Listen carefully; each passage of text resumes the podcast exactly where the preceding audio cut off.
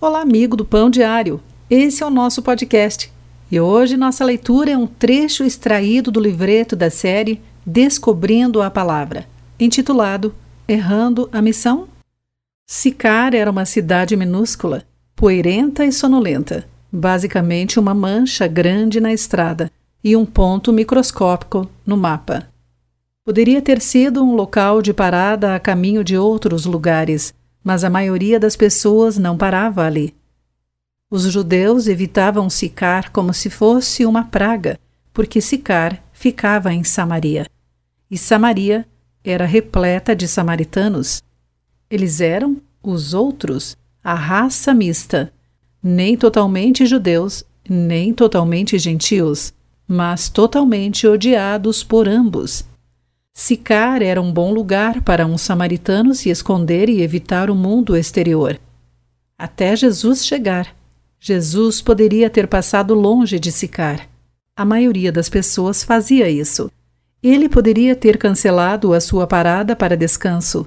A maioria das pessoas teria feito isso. Porém, Jesus tinha uma missão que envolvia Sicar e sua residente mais infame, nós a conhecemos como a mulher samaritana. Essa é a única maneira como o Novo Testamento a identifica. Provavelmente ela tinha outros rótulos conferidos pelo povo da cidade: adúltera, destruidora de lares, fracasso, prostituta. Porém, Jesus a conhecia como amada, valorizada, preciosa, filha, foi a essa filha que Jesus estendeu seus braços muito intencionalmente. Um judeu puro falar a um samaritano impuro, pior ainda, um homem falar a uma mulher, isso seria no mínimo chocante e teria provocado uma situação do tipo: Você está falando comigo?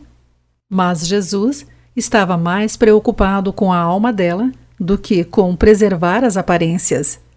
Ele fez o que ninguém faria ao estender os braços a alguém a quem ninguém estenderia. Ele lhe falou com bondade, olhou nos olhos da mulher e fez perguntas que despertaram o coração dela.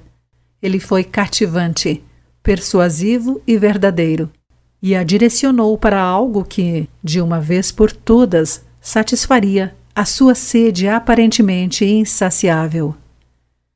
Jesus disse quem bebe dessa água logo terá sede outra vez, mas quem bebe da água que eu dou nunca mais terá sede. Nós atravessamos Sicar todos os dias. O lugar pode não ter esse nome e pode não se parecer com aquele, mas é Sicar. Evitada pelas massas religiosas, Sicar é o lar dos que foram humilhados e proscritos como impossíveis de amar incorrigíveis e detestáveis. O motivo de os religiosos odiarem Sicar é porque lá estavam as pessoas do tipo eu primeiro. Pessoas que vivem para o seu próprio prazer, buscando significado e satisfação no lugar mais vazio de todos. Elas vão de experiência em experiência e de um beco sem saída para outro, tentando descobrir o que as faz felizes, mas no fim nada obtém. Para muitos de nós, isso parece triste. Nós nos entristecemos ao ver pessoas que não conseguem colocar a vida em ordem. Afinal de contas, por que elas não conseguem ver para onde essa estrada leva? O que será necessário para fazê-las despertar? Por que elas não são capazes de colocar a vida em ordem e ser mais semelhantes a mim? É triste, sim, porém da maneira como pensamos.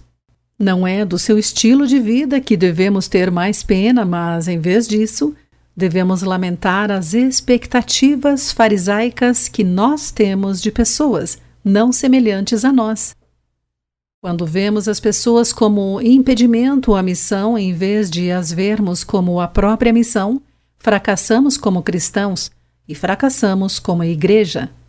Quando nós, como os fariseus, inflamos o nosso ego com o viver corretamente, em vez de nos lembrarmos da vergonha de nosso passado e da permanente quase depravação do nosso coração, nos posicionamos como um povo que nada quer ter a ver com os pecadores de Samaria. Porém, Era para os pecadores que Jesus se dirigia, e o Senhor veio a nós quando éramos pecadores. E é aos pecadores que ele nos convoca a ir. Com base na história da mulher samaritana, penso que podemos extrair quatro exemplos de como Jesus entrou na vida dela e de como nós podemos ser eficazes em atrair pessoas ao Evangelho. Primeiro, Jesus foi intencional. A conversa com a mulher samaritana não foi um erro. Jesus sabia exatamente o que estava fazendo e manteve o foco em seu objetivo. Ele viu uma mulher ferida e sabia que podia curá-la. Assim, apesar de pôr em risco sua reputação, ele foi em frente com o relacionamento. Para alcançá-la, Jesus deixou de lado as exigências de seu tempo e as multidões que o esperavam. Sou tentado a ver aquele encontro com a mulher de Sicar como uma interrupção na agenda de Jesus. Mas não. Ela era o foco da agenda de Jesus. Nós procuramos as pessoas que precisam ouvir o Evangelho? Nossos relacionamentos são marcados por propósito intencional? ou por banalidades sem objetivo. Segundo, Jesus foi relacional. Jesus não a viu como um projeto. Ela era uma pessoa real, com um passado, sofrimentos e necessidades. O Senhor dedicou tempo a conhecer aquela mulher e sua história. Ele não estava com pressa. Ele não a incluiu em sua agenda à força. Ele não balbuciou nervosamente uma fala pré-concebida com frases de transição memorizadas. Jesus simplesmente escolheu falar a uma mulher que os outros haviam esquecido ou repelido. Ele fez perguntas e procurou estabelecer uma ligação. Nós vemos os encontros evangelísticos como algo que temos de fazer ou como algo que fazemos. Compartilhamos o Evangelho marcando mais um traço em nossa contagem ou ajudando alguém a dar seu próximo passo de fé. Terceiro, Jesus expôs a falácia de cosmovisão dela, começando pela sede física e avançando para a sede emocional e espiritual da mulher. Jesus tocou gentilmente as áreas em que ela havia colocado a sua identidade. Ele a ajudou a ver que aquilo pelo que ela ansiava nunca seria satisfeito nos lugares onde ela estava buscando paz. Ao indicar a idolatria dela, Jesus a fez lembrar de que todos os encontros, todas as tentativas de amor a haviam deixado vazia. Nós somos capazes, de maneira bondosa, porém direta, ajudar pessoas a verem os ídolos que elas mesmas construíram. Quando o fazemos, elas se sentem como se estivéssemos contra ou a favor delas. Estamos suficientemente sintonizados com os que nos rodeiam para identificar quais são essas falsas cosmovisões? Por último, Jesus a restaurou com a verdade do Evangelho. O que eu amo nessa história é que Jesus não deixou a mulher da maneira como tantos outros a haviam deixado. Ainda buscando, ainda vazia, ainda despedaçada. Não. Ele a direcionou para outra realidade.